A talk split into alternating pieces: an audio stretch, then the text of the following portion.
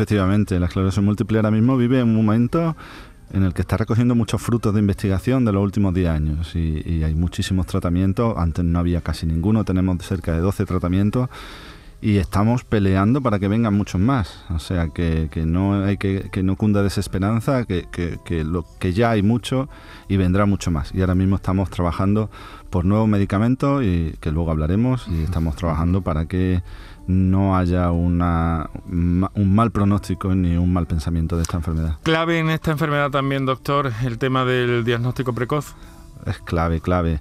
Actualmente yo creo que esa es una de las ventajas, no solamente los nuevos tratamientos, sino que estamos diagnosticando a los pacientes muy pronto y se está empezando el tratamiento muy pronto. Antiguamente no había tantos medios, no había resonancia, los criterios diagnósticos exigían que se dilatara en el tiempo y ahora, a partir de un evento, un síntoma y una resonancia y pocas pruebas más, podemos llegar al diagnóstico y a empezar a tratar. En cosa de 3-6 meses está el paciente tratado.